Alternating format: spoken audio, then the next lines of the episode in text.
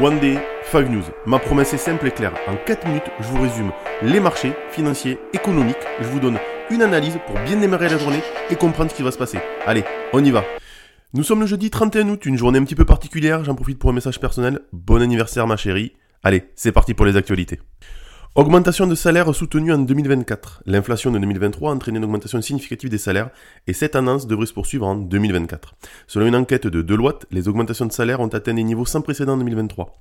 En 2024, elles devraient rester élevées avec plus 4% pour les ouvriers, employés, techniciens et agents de maîtrise plus 3,5% pour les cadres. L'inflation persistante et les pénuries de main-d'œuvre expliquent en partie cette tendance. De plus, de nombreuses entreprises ont utilisé la prime Macron pour stimuler le pouvoir d'achat.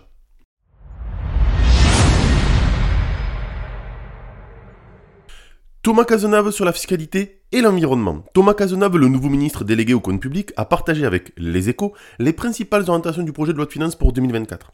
Il insiste sur trois points majeurs. Financer la transition écologique, investir dans les services publics et réduire le déficit public. Il évoque également la nécessité de maîtriser des dépenses de santé et de poursuivre les réformes structurelles.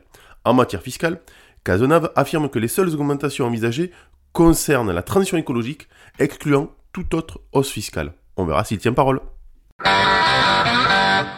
Chaos persistant à la frontière italienne. La situation aux frontières italiennes en matière de transport est devenue chaotique et semble s'installer dans la durée. Les perturbations, notamment ferroviaires, sont dues à des grèves et des mouvements sociaux en Italie. Ces désagréments ont des répercussions sur les liaisons entre la France et l'Italie, avec des retards et des annulations fréquents. Les voyageurs et les entreprises de transport sont fortement impactés. Les autorités cherchent des solutions pour atténuer ces perturbations, mais la résolution complète du problème semble encore lointaine. Revers pour Grayscale, le gendarme américain des marchés en difficulté. Le gendarme américain des marchés, SEC, subit un revers majeur concernant Grayscale, un acteur clé du secteur des crypto-monnaies. La SEC, qui avait précédemment pris des positions fermes sur des produits financiers liés aux crypto-monnaies, est maintenant confrontée à des défis juridiques. Ce revers pourrait remettre en question l'autorité, la crédibilité de la SEC dans la régulation du marché des crypto-monnaies. Les investisseurs et les acteurs du marché suivent de près cette situation, anticipant d'éventuels changements dans la réglementation et la supervision des produits financiers liés aux cryptos. Au Gabon, turbulence en bourse pour les groupes français de matières premières. Suite à un coup d'État au Gabon, les entreprises françaises spécialisées dans les matières premières ont connu des perturbations notables en bourse.